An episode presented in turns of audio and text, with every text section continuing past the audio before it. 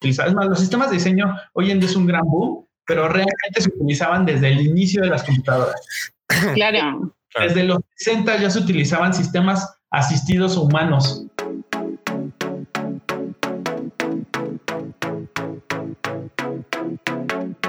Diseño llegó un poco tarde a la fiesta de ingeniería y diseño levantó la mano y dijo, ay, qué feos están sus diseños, chavos, los vamos a arreglar. Que, que de hecho deberíamos hablar en algún momento. Yo una vez vi una presentación de Lucy, Lucy Cruz, sobre cuáles eran las disciplinas que se habían interlazado para llegar como al diseño y por qué el design thinking no estaba desde el principio en la ingeniería y uff, es un montón de cosas. Pero sí, sí es cierto que como que... Sí, pero es que lo primero que piensas siempre es en la creación y tengo que crear algo, tengo que hacer, tengo que construir esto que funcione. Entonces, como que lo último que se puede saber y, y, está este rollo de que hay que enlazar diseño con estética o no.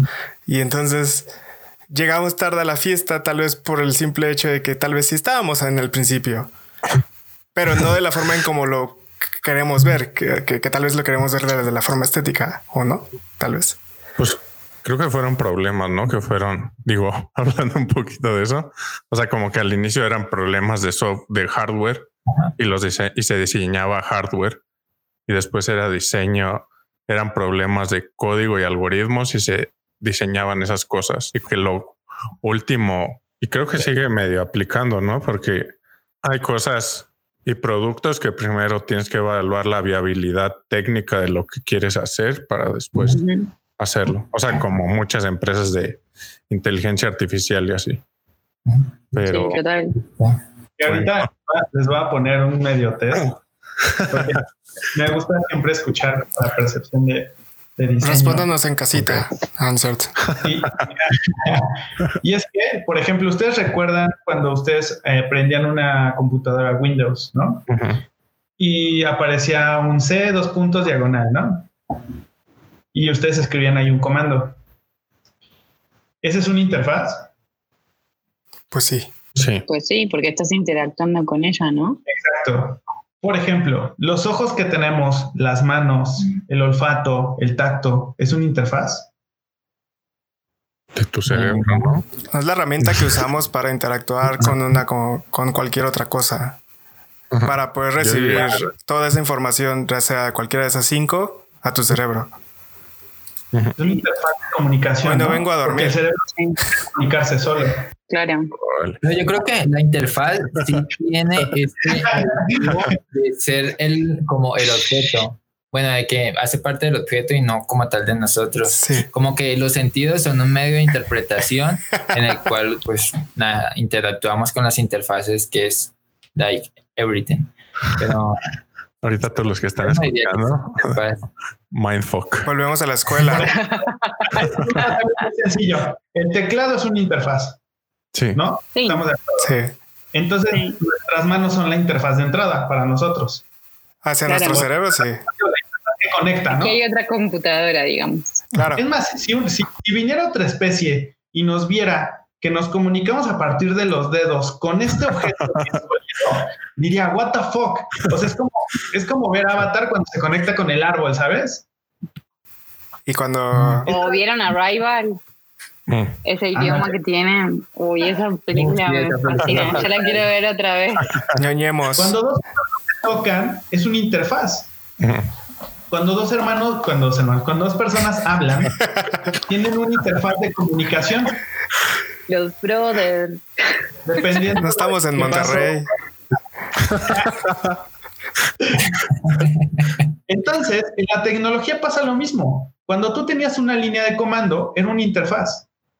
Es más, en esta película de, ¿cómo se llama? La, donde muestran la primera computadora que descifra los códigos de, Mm. de los alemanes. Enigma. la de Turing. Enigma. Sí, sí, sí, la de Turing, exactamente. Eh, Enigma. Enigma. Es una interfaz de entrada, ¿saben? Ajá. O sea, interfaz es un medio de comunicación y se llama tecnología de la información a esta era porque revolucionamos la manera en que comunicamos información a través de las cosas. Internet es información rápida y si se dan cuenta, si ustedes entran a cualquier documento o archivo de código, es básicamente un libro con un montón de capítulos. Sí, total. En el futuro de seguro van a decir qué ineficiente era estar escribiendo código en maneras de líneas. ¿Saben? no, o sea, a mí me rompe la cabeza porque interfaces siempre han existido. Ingeniería lleva utilizando interfaces y desarrollando tecnología sin diseño. Sí. Probablemente durante 40 años. Pues es user interface o hacer UX o hacer todo esto, eso ya se utiliza. Es más, los sistemas de diseño hoy en día es un gran boom, pero realmente se utilizaban desde el inicio de las computadoras. Claro. Desde los 60 ya se utilizaban sistemas asistidos humanos, o sea que eran herramientas para que en combinación humano-máquina fueran mucho más rápidos.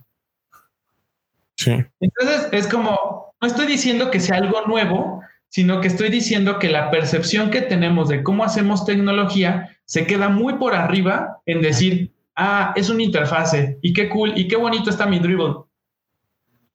Porque nuestro objetivo como diseñadores computacionales, y porque repito mucho esto, me he casado mucho con la idea de John Maeda, porque yo siempre busqué un término para clasificarme a mí, porque no encontraba la manera de decir, soy diseñador, soy programador. Y creo que se lo conté la otra vez a veces la gente cuando le decía soy programador me daba más valor que cuando soy diseñador. Entonces, a mí me gusta el diseño computacional porque define que el diseño computacional tiene otros retos y que como todavía no lo entendíamos, pues nos rompíamos la cabeza haciendo interfaces y decíamos, ¿por qué no vende? ¿Por qué no queda? ¿Por qué no queda igual? Pues porque para hacer ese tipo de diseño necesitábamos animación, código, estructura, sistematización, ingeniería en particular. No solamente diseño clásico. Porque el diseño clásico era bien cool, que tú hacías un libro, lo editabas, lo ilustrabas, lo cerrabas, lo publicabas y se acabó. Y ya.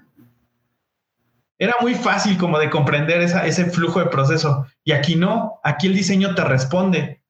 En vivo te dice el usuario, esto no me gusta, esto sí me gusta, esto me interesa, esto no me interesa. Y estás iterando y organizar las iteraciones yo creo que es lo más difícil en esta mente si estás todavía metido como en dónde estoy, en qué parte del diseño estoy, ¿sabes? ¿Qué estoy haciendo? Investigación, user experience, este, diseño de interfaces, animaciones, microinteracciones, human centered design, bla, bla. Entonces, el, entendimiento de dónde estamos hoy en día a mí me hace sentir mucho mejor, mm. porque por lo menos hace siete, ocho años, todos los diseñadores igual que yo teníamos una duda enorme de decir, ¿dónde estoy parado? Sí.